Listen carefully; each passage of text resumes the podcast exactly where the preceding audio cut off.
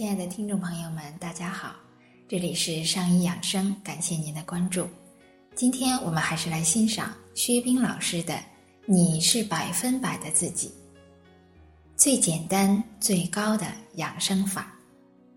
事实上啊，我们帮不了任何人，因为真正能够帮助他的，就是他的本心、他的善知识。因为个体存在很大的差异。每个人都是一个与众不同的个体，适合我的却未必适合你。真正最踏实的就是听你自己的。我们的分享与探讨，无非就是在学习如何找到属于自己的那份指引。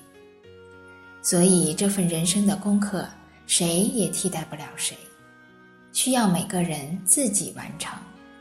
接近一分，你的困扰。就少一分，把你的精力放在寻找你的本心上，这才是最终从根本上告别依赖的解决之道。关于养生，我曾经为此很郁闷，想找到简单有效的方法，后来还真的发现了最高的养生方法，那就是恢复身体的自愈功能。怎样恢复身体的自愈功能呢？